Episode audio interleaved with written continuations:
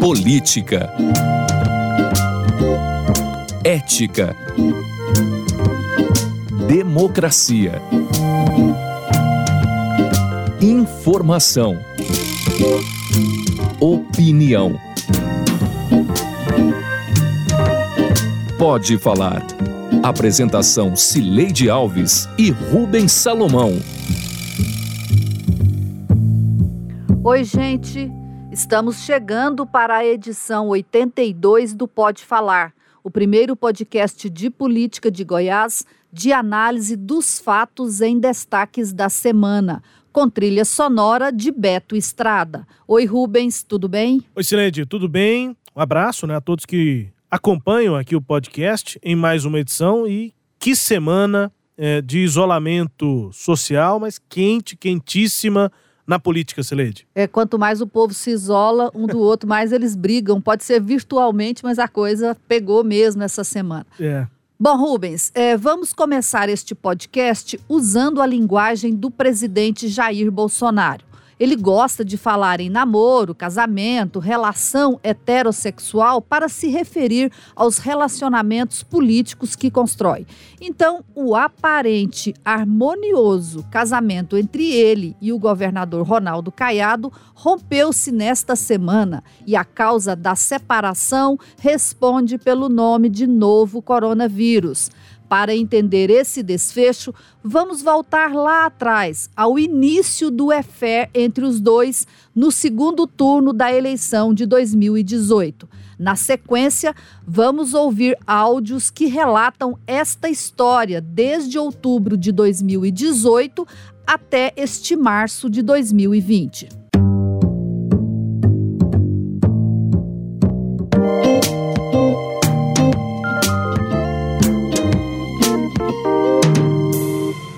É muito bom estar entre amigos. Caiado, se me permita, eu quero render homenagem para você. Eu lembro os idos 1989. Muitos de vocês não eram nascidos ainda. Eu era vereador lá no Rio de Janeiro. E um tumulto na frente da Câmara, enorme, ali na Cinelândia. Eu saí, tinha um carro de som, e lá em cima, um jovem discursando como candidato a presidente da República, o meu querido Ronaldo Caiado. Só existe uma mensagem de esperança no Brasil. É a eleição de Bolsonaro agora. Eu disse a ele. O Estado tem os seus problemas, é como no Brasil todo o que tiver ao nosso alcance, estamos prontos a atender o Caiado. Quer falar sobre a sua proposta, uma possível medida provisória semana que vem dos fundos? Vai ser uma boa proposta. Olha aí, e tá você é o pai da criança. Olha aí, gente, é importante que eu, que eu possa dizer isso. O presidente foi sensível, no mesmo momento, chamou a assessoria jurídica, chamou o ministro Onyx Lorenzoni, e mandou que realmente elaborasse a medida provisória. Que, se Deus quiser, nós seremos presenteados com ela aqui na próxima semana, para que a gente comece essa discussão na Câmara dos Deputados e dando aí uma condição de o Estado poder atender todas as demandas nessa área de infraestrutura. Não estou brigando com o governador. O que eu quero é que o ICMS seja cobrado no combustível lá na, lá na, na refinaria e não na, na bomba. Não vai baixar. Eu baixei três vezes o combustível nos últimos dias e na, na bomba não baixou nada. Eu, eu zero federal, zerar o ICMS. Tá, tá feito o desafio aqui agora. A declaração do presidente Jair Bolsonaro de que os estados poderiam zerar a cobrança do ICMS sobre os combustíveis foi o principal assunto de uma reunião entre os governadores hoje em Brasília. Eu vou apoiar a proposta do presidente Bolsonaro, que nos convidou para sentarmos à mesa para chegarmos a um denominador comum. O presidente sabe muito bem, receberá os governadores e nós vamos chegar a um ponto de concórdia. Não é à toa que Paulo Guedes vem fugindo do assunto. A isenção de impostos não atinge apenas os cofres estaduais, mas também o federal. Segundo a Receita, apenas no ano passado, a União arrecadou mais de 27 bilhões de reais com a taxação dos combustíveis.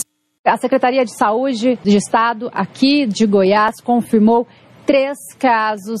Foram dois aqui na capital, duas mulheres, uma de 31 anos que recentemente viajou para os Estados Unidos e outra de 38 que esteve na Itália, e um caso no interior, uma mulher de 61 anos que esteve recentemente na Espanha. Sabemos da espiral e a capacidade de expansão do vírus nesses próximos 14 dias. Como tal, nós vamos cancelar todos os maiores eventos. Dia 15 agora um movimento de rua espontâneo. É um movimento espontâneo. E o político que tem medo do movimento de rua não serve para ser político. Então participem. Não é um movimento contra o Congresso, contra o legislativo, contra o Judiciário, é um, é um movimento pró-Brasil. É um movimento que quer mostrar para todos nós, todos nós, presidente, Poder Executivo, Poder Legislativo, Poder Judiciário, que quem dá o um norte para o Brasil é a população. E ninguém mais do que Ronaldo Caiado enfrentou as esquerdas no Brasil. Segundo lugar, são dos governadores dos poucos, pode-se dizer quase entre os três únicos, que apoiam o presidente Bolsonaro. Mas vocês têm que entender uma coisa só. Vocês têm que entender que eu sou um médico. Antes de ser governador de estado, eu sou médico. Antes de ser governador de estado, eu sou médico. E vocês precisam entender, a menos que vocês não estejam olhando para o mundo, o que está ocorrendo. Vocês precisam, mais do que nunca, de ter responsabilidade de não fazer com que as aglomerações provoquem a disseminação do vírus do coronavírus. Estão entendendo bem? Essa é a minha ordem e a minha ordem será cumprida. O presidente Jair Bolsonaro, ao contrário do que havia dito antes, fez várias postagens nas redes sociais em apoio aos protestos e saiu às ruas para interagir com seus apoiadores, mesmo com o risco de contaminação pelo coronavírus. É, nós estamos tomando as medidas corretas, nós estamos antecipando as medidas. Modéstia à parte, é, é, Goiás não aguardou certo? o processo é, de contaminação comunitária para depois tomar as medidas. Nós tomamos medidas enérgicas, incompreendidas por muitos, mas não é, capitulamos um minuto sequer nas decisões. Devemos sim voltar à normalidade. Algumas poucas autoridades, estaduais e municipais, devem abandonar o conceito de terra arrasada, a proibição de transportes, o fechamento de comércio e o confinamento em massa. No meu caso particular, pelo meu histórico de atleta, caso fosse contaminado pelo vírus, não precisaria me preocupar. Nada sentiria ou seria, quando muito, acometido de uma gripezinha ou resfriadinho, como bem disse aquele conhecido médico daquela conhecida televisão. O meu decreto vai prevalecer em Goiás. As decisões do presidente da República em relação à saúde pública, ela não atravessa as fronteiras de Goiás e não atinge os 7 milhões e 200 mil goianos. Está bem compreendido? Para todos. E a partir de agora, cumpra-se o decreto até o dia 4 de abril. Ah, mas vai ter o desemprego. Ah, mas vai ter um problema econômico. E por acaso, em que lugar que ela passou que não deixou esse rastro? Onde? Ah, pode ser de proporção maior, de proporção menor. Quem cabe decidir isso não é o presidente da República, e muito menos está prescrevendo cloroquina na porta do palácio. Isso é decisão médica. Nós é que sabemos como deve ser estabelecido o protocolo. Quando se escuta uma declaração como essa, de dizer que isso é um resfriadinho, é uma gripezinha, respeitem. Ninguém definiu melhor do que Obama. Na política, E na vida, a ignorância não é uma virtude. Pois é, Sileide, ouvimos aí a história e nada melhor do que ouvir a história do que na voz dos próprios envolvidos nessa questão toda aí, Sileide. É, dos seus protagonistas, protagonistas, e, claro, dos narradores da história, os jornalistas que acompanharam é, tudo que aconteceu. Nós começamos aí com a campanha ainda de 2018, o governador eleito na época, Ronaldo Caiado, num palanque pedindo votos para Bolsonaro, dizendo que ele era a esperança de Goiás. Depois, o próprio Bolsonaro relatando como é, ele conheceu é, Ronaldo Caiado e a surpresa boa que ele teve ainda na campanha de 1989, quer dizer, então eles, esses, é, essas ideias que eles tinham em comum naquele momento foram perceptíveis lá para Bolsonaro.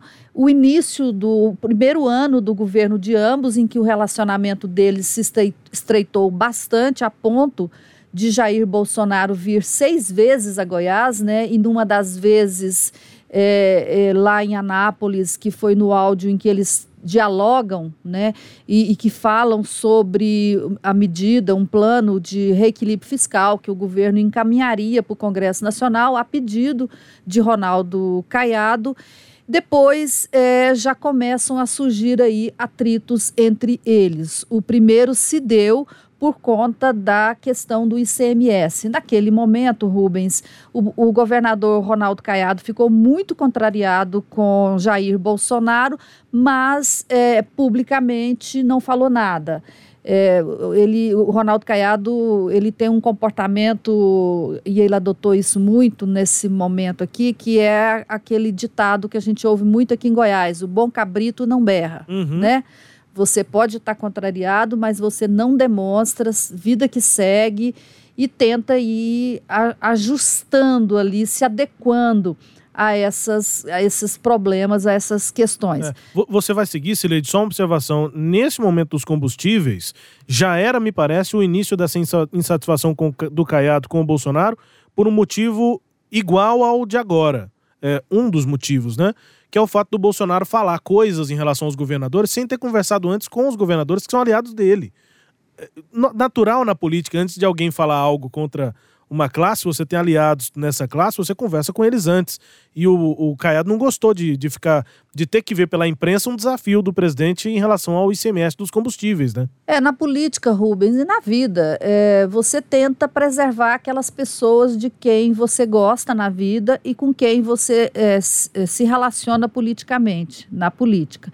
Você não vai botar os seus aliados em, em saia justa publicamente. Uhum. Então, pra, é, o governador é, ficou muito já frustrado naquele momento por conta disso, porque ele era o maior aliado.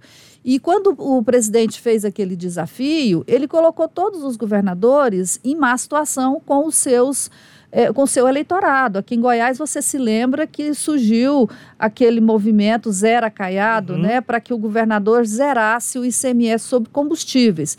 E é, o ICM, esse ICMS representa 27, 27, 24%, de 24% a 27%, não me recordo precisamente, de todo o ICMS que o, que o estado de Goiás arrecada. São 4 bilhões de reais. Mas nessa oportunidade o governador se mostrou é, resiliente, né, Ele Diz que, que. O bom cabrito não berra. É, concordava com a proposta do, do presidente, mesmo não concordando, mas que concordava fazendo uma mutação do que disse é uma o Bolsonaro. ginástica, né? É, um contorcionismo ali Contor político. Contorcionismo dizendo completo. Que, como se o presidente tivesse pedido diálogo, né? E aí ele defendeu o diálogo para dizer que estava ainda do lado do, do, do, do Bolsonaro. É, fizeram uma encenação, teve um fórum de governadores que aconteceu no dia 7 de abril, no começo de 17 de abril, me parece, segunda quinzena de abril.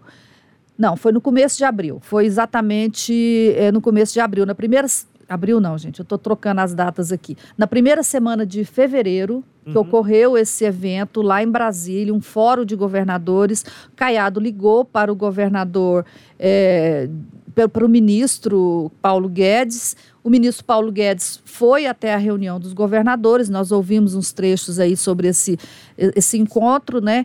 E lá eles arrumaram uma desculpa. Olha, todos nós queremos é, discutir o ICMS dos combustíveis, mas não dá para fazer isso fora de uma reforma tributária. Foi o, o jeito que os governadores entenderam de dar uma resposta ao Bolsonaro sem ficar muito mal com o eleitorado deles. Porque se eles dissessem simplesmente nós não vamos cortar o ICMS, ia ficar pior, né? Então foi esse contorcionismo aí que o Ronaldo Caiado articulou com a ida do Paulo Guedes lá neste evento. Depois do ICMS veio as, vieram as manifestações. E aí o Caiado ficou realmente explicitamente em posição oposta à de Bolsonaro, mas ainda assim ele não criticou a postura de Bolsonaro em público. Não foi por falta de perguntar, né, Rubens? Não, não foi. A gente sempre perguntava para o governador sobre isso e, e o Caiado, inclusive, foi lá na manifestação no dia 15 de março e fez o que nós ouvimos aqui num desses trechos, é, convocando as pessoas a saírem das ruas, né? Fez o contrário do que o presidente havia feito. Nós ouvimos o presidente convocando as pessoas que fossem à manifestação. No dia da manifestação, ele vai a Brasília e cumprimenta quase 300 pessoas, já em meio ao início da disseminação do coronavírus no Brasil. O presidente Bolsonaro sendo um caso suspeito. É, podemos dizer isso, né, Celeste? Porque ele estava em viagem internacional. Quem viajou para fora é, e veio para o Brasil, já era considerado, se tivesse algum sintoma, então pronto, ali já era um caso suspeito. É e mesmo? mesmo assim ele cumprimentou muita gente e o Caiado foi na manifestação, falou para que a manifestação não acontecesse, mas naquele momento ele não falou contra o presidente. Não, e o, você falou aí, mesmo o assintomático que chegou, for, que chegou de viagem naquele momento, tinha de ficar em quarentena. Sim, sem dúvida. Né? Foi e que... era a orientação do presidente. Sim, o presidente, é, quando vieram os, os brasileiros repatriados lá da China, eles vieram, fiz, tinha exames, eles não estavam com o vírus e, no entanto, eles ficaram 13 ou 14 dias, não sei, em quarentena na base aérea de Anápolis. Todos antes, assintomáticos. Todos assintomáticos. E antes de, de eles virem, o próprio Jair Bolsonaro concedeu entrevista dizendo que eles viriam, mas que eles tinham de ficar fechados porque eles poder, poderiam contaminar o resto do Brasil e que ele tava, que não podia contaminar a população brasileira. No começo, você se lembra que ele nem queria repatriar os, os chineses Sim. porque ele dizia que ia contaminar os brasileiros. É, nós vamos trazer duas dezenas para cá, mas tem 210 milhões aqui. Qual que é a prioridade?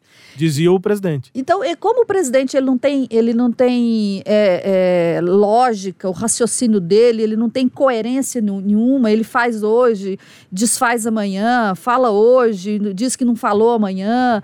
É. Não traria os brasileiros, mas trouxe. Trouxe. Então, assim, como ele não tem essa coerência, ele faz, vai nesse, nesse vai e volta à medida do interesse dele.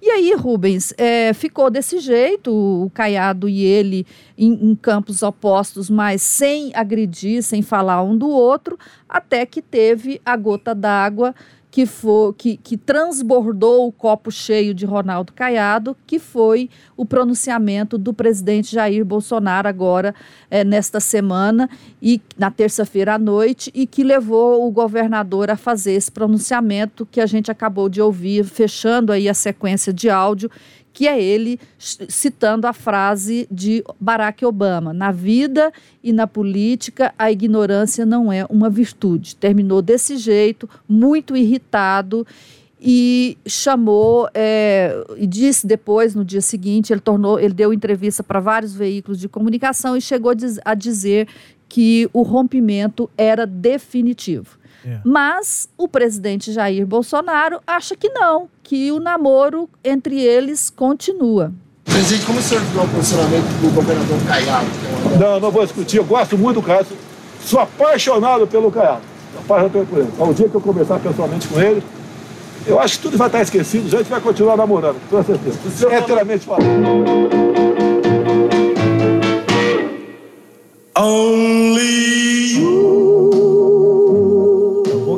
tem o hétero, hétero, héterema, heteramente, heteramente falando. É um neologismo, né? Não existe essa palavra. Não. Daí a minha dificuldade. Mas assim, essa paixão do, do Bolsonaro, para muita gente no governo, tá se tornando relacionamento abusivo, Sileide. Pois é, mas você deu um clima romântico aí pro relacionamento com essa música. Elvis Presley, Only You.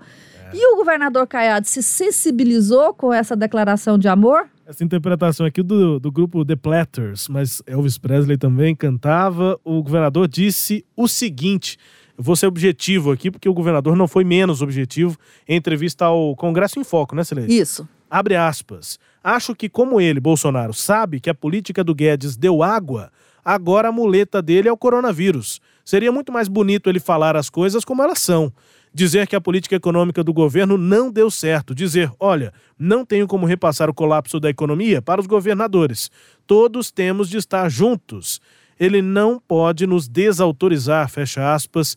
Criticou o governador Ronaldo Caiado nessa entrevista, eh, que foi, como diz lá a reportagem do Congresso em Foco, um dos primeiros a determinar fechamento de indústrias, de estabelecimentos comerciais, escolas, eh, e o presidente naquele pronunciamento antes, nas declarações posteriores ao pronunciamento, questionando essas medidas de restrição e de isolamento. O, o governador, então, foi além, Sileide, daquilo que nós ouvimos na história que eles mesmos contaram. É, disse que está tá tentando agora, na minha opinião, destrinchar o discurso do Bolsonaro. É o, é o, é o Bolsonaro tentando arrumar é, algum tipo de subterfúgio no meio de uma crise de saúde para justificar os problemas do seu próprio governo. Qual era a prioridade de quem votou no Bolsonaro? Recuperar a economia e combater a corrupção. A economia é um dos pilares do governo Bolsonaro, que agora um dos seus principais aliados, historicamente, está apontando que está é, ruindo. Esse pilar do, do governo Bolsonaro está ruindo. Segundo o Caiado, a, a, a, política econômica do Guedes deu água. Para goiano, essa expressão diz muito, né? É, ele está dizendo que fracassou fracassou. É, expressão para gente é, aqui forte. É forte. Fracassou a, a, política do governo do posto Ipiranga do presidente da República. É isso que ele está dizendo.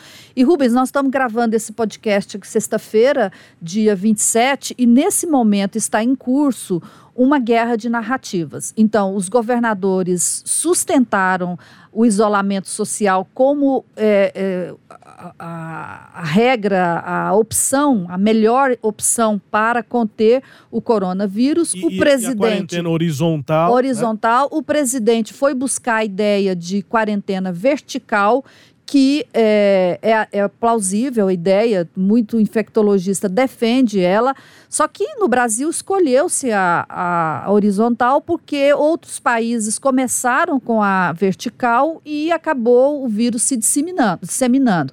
É o caso é, da Itália, que é o exemplo mais clássico. A Itália, no dia você conta essa história melhor que eu. É, no dia 28 de fevereiro, esse é um dia é, marcante porque foi o dia em que o primeiro-ministro, Giuseppe Conte, e outras autoridades, como o prefeito de Milão, é, se manifestaram é, por uma retomada da economia lá na Itália. Eram 900 infectados, pouco mais de 900 infectados pelo coronavírus e 17 mortes no dia 28 de fevereiro. E aí várias reportagens nesse mesmo dia de canais internacionais mostravam que a Itália estava com uma campanha é, para mostrar para o turismo, né, para os turistas, que dava sim para viajar para a Itália, que estava tudo tranquilo, estava seguro, é, que os turistas não deviam ter qualquer tipo de apreensão, para que os impactos dessa pandemia não fossem tão grandes na economia lá da Itália. Bom, dia 28 de fevereiro, coisa de 20 dias depois, é, já agora, né, é, na semana passada, é, o número de mortos na Itália já estava ultrapassando o número de mortos na China. São hoje, sexta-feira, é, não atualizou ainda, mas os últimos números atualizados nesta sexta-feira são 8.165 mortes na é Itália. É absurdo, né? Absurdo. Nós estamos gravando no dia 27, no dia 28 de fevereiro, um mês atrás, eram 17. Assim, por mais que a gente possa fazer, e estamos aqui também fazendo uma crítica a essa tentativa de dizer que não, a economia tem que sobreviver, porque esse foi o discurso feito na Itália, não dá para ficar chocado, né, Sileide? Independente de qualquer crítica política, 17 mortes para 8 mil mortes é. em menos de um mês é absurdo. É, esse é, é, é a, a opção. É, exemplo, é, é a opção pelo isolamento horizontal. É não, a ideia é não repetir a Itália, não chegar a esse caso. E o isolamento vertical é muito difícil de fazer. O presidente da República falou na entrevista nesta quinta-feira, na porta do, do Palácio da Alvorada, que cada um cuida do seu velho, cada um cuida da família que é responsável.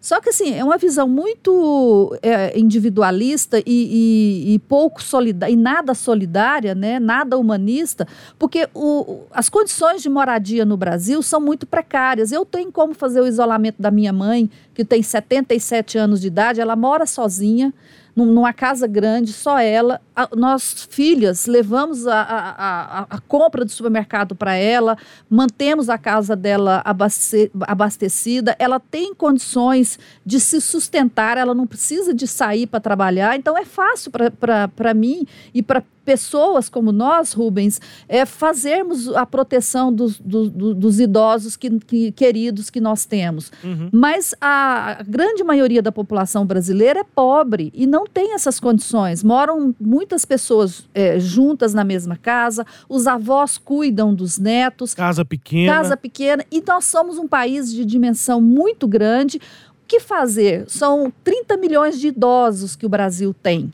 E quantos milhões de diabéticos? E quantos milhões de pessoas com deficiência? E quantos milhões de pessoas com hipertensão?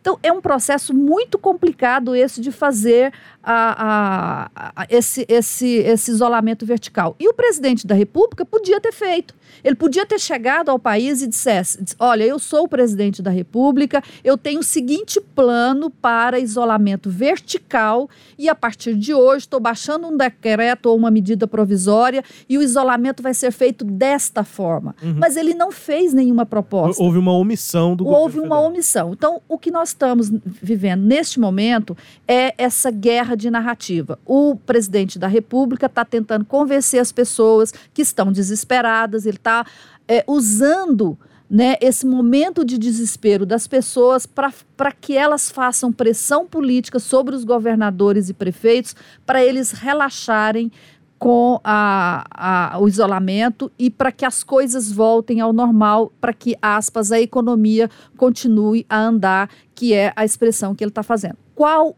qual delas, dessas narrativas, vai prevalecer. É, eu tenho muito medo de prevalecer a narrativa do presidente da República e depois as mortes começarem a crescer muito, porque o presidente já deu mostras de que ele vai arrumar uma outra história para justificar as mortes e vai continuar a, criando narrativas para ele sustentar a liderança política dele. Então, acho que nós estamos terminando a semana nessa situação. Eles. É, abriram o gabinete de ódio contra o governador Ronaldo Caiado, tem muita mensagem contra ele, daí a história de você falar né, do relacionamento abusivo. O governador, é, o, o, presidente diz que ama o Caiado, mas a base dele bate no Caiado. Então é uma relação abusiva nesse sentido. É, o governador vai voltar a viver nessa relação abusiva? Parece-me que não. Só, só dá mostras de que não, não vai não vai dar voltar para esse relacionamento.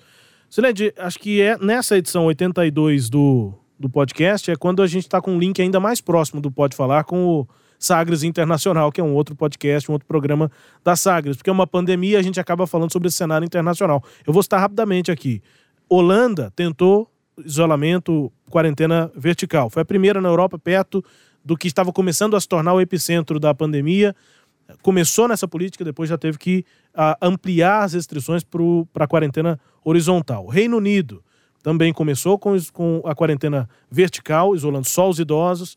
Já tem duas semanas, duas semanas e meia aproximadamente, que o primeiro-ministro Boris Johnson ampliou também as restrições. Israel eh, começou e foi o último país que ainda tinha isolamento vertical e que a coisa de sete dias, no dia 20 de, de março, quando começaram as medidas de restrição geral, quarentena horizontal. Então, sim, há casos de tentativas de, de quarentena é, vertical. Em alguns casos, tem até resultados positivos. Em Israel, os resultados são positivos do isolamento vertical.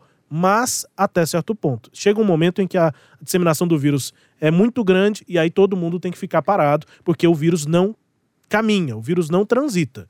Quem transita são as pessoas. E para diminuir a disseminação, você tem que fazer com que as pessoas fiquem paradas. Se fosse possível, a Índia, com 1 bilhão e 200 milhões de habitantes, não teria obrigado todo mundo a ficar dentro de essa, casa. Essa é a medida mais recente. Né? A mais recente nessa desta semana. semana. Quarta-feira começou 1 bilhão e 300 milhões de pessoas é, paradas na Índia. Isso, ah, lá é horizontal. E, bom, só para lembrar, falei da Itália, em Milão, lá no dia 28 de fevereiro, tinha a campanha Milão não para, hashtag Milão não para. É a mesma campanha que está sendo realizada no Brasil. A gente tem visto materiais sendo produzidos e já sendo é, é, postados, vídeos dizendo o Brasil não pode parar. Até a expressão é a mesma. Quando a gente fala que não dá para cometer os mesmos erros, parece que tem gente que acha que dá e que tem que cometer exatamente os mesmos erros, até com as mesmas palavras, Sileide. É, e, e, e, me preocupa muito essa irresponsabilidade, né? É, há uma dúvida, Rubens, mesmo que o presidente da República tivesse certeza, e ele não tem, ele tinha que estar tá preocupado com as possíveis mortes. As pessoas falam assim, ah, mas morre, o, o, as pessoas ligadas ao presidente falam assim, ah, mas morre muito mais pessoas é, de acidentes de carro. Sim, morre, Verdade, morre muito, muitas pessoas de acidente de carro, mas isso é um, uma política pública que o Brasil não enfrenta e que precisava de enfrentar. Não é porque morre pessoas no, em, em, acidente de carro, 50 mil pessoas de acidente de carro, que está certo. Uhum. Não é porque morrem 50 mil pessoas de homicídio que está certo que então nós podemos permitir que 10 mil pessoas, 15 mil pessoas morram de coronavírus. Agora, uma coisa que chama a atenção é o seguinte: no mundo todo morrem muitas pessoas de acidente de carro, mas ninguém viu comboio de carro de exército ser chamado para carregar é, é, os corpos, os corpos dos mortos. Vítimas, né? Ninguém viu os, é, o, corpos, caixões serem colocados num campo de, de skate, de skate não, de, de, de patins no gelo, para porque não tem mais necrotério para colocar as pessoas. Ninguém viu faltar caixão, porque a, a, as empresas não conseguem produzir caixão para enterrar todo mundo. É disso que a gente está falando, né? Muita gente adoecendo e morrendo ao mesmo é, tempo. É um problema novo e as medidas têm de ser tomadas. Simples assim. Bom, e assim a gente encerra esse bloco. E agora vamos ao quadro Língua Solta, com a música tema Mundo Melhor, da primeira banda goiana de rock, o Língua Solta.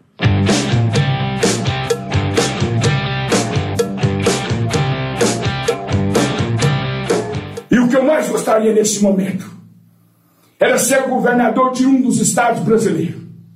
Que eu ia pegar minha honrada polícia militar baseado na decisão de ontem do Supremo Tribunal Federal.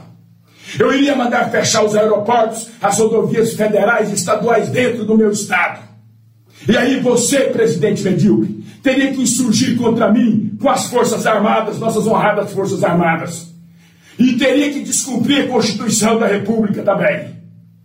Você virou um marionete na mão desse Trump, desse presidente dos Estados Unidos. E hoje eu me envergonho muito de ter votado em você, ter confiado em você para conduzir esse país. Aqui em Turvânia valerá os meus decretos. E a sua voz em Turvânia não tem valor, presidente. Tá dado o recado.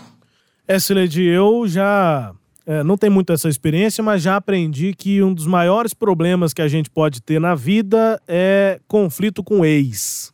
Ex é difícil ex-marido, ex-mulher, ex-namorado, ex-namorada. Tem essa cultura machista, uhum. que é ex-mulher, é que é terrível, uhum. ex-marido também. Deve ser é. terrível. Se, se, se, o, se o rompimento foi litigioso. Imagina ex-sogra. É, ex-sogra. Não, não arruma problema com ex. O prefeito de Turvânia, Fausto Mariano, é ex-apoiador do presidente Bolsonaro e usou toda essa, é, é, essa ênfase apoiar Caiado e criticar Bolsonaro, Sileide. Pois é, e esse língua solta aí, Rubens, eu achei muito engraçado porque Bolsonaro deve estar tá tremendo, hein? A grande Turvânia colocando sua, a, a, a, cidade inteira para enfrentar o presidente da República. Bolsonaro deve ter perdido o sono. Eu queria saber o que, que o Bolsonaro vai fazer agora que ele não pode mais pisar em Turvânia. Mas enfim, fica esse língua solta aí do prefeito da cidade. Sua cidade, que Minha né? cidade, minha, minha família, né, de, de Turvânia. Abraço a todos, um beijo, assim, à distância. À distância eu posso mandar o abraço e o beijo. Mas enfim, é o prefeito Fausto Mariano aí, caricato como sempre, Sileide. Totalmente. Bom, é, vamos embora. Este podcast tem áudios da TV Record, Rede TV, TV Brasil Central, Poder 360 e Sagres 730. Até o próximo Pode Falar, que acontece todo sábado às 9h30 da manhã na Rádio Sagres e nos tocadores de podcast. Tchau, Rubens. Tchau, Sileide. Grande abraço para todo mundo. Até a próxima edição. Já estaremos na 83. Tchau, tchau. Até mais. Apresentamos Pode Falar com jornalistas Cileide Alves e Rubens Salomão.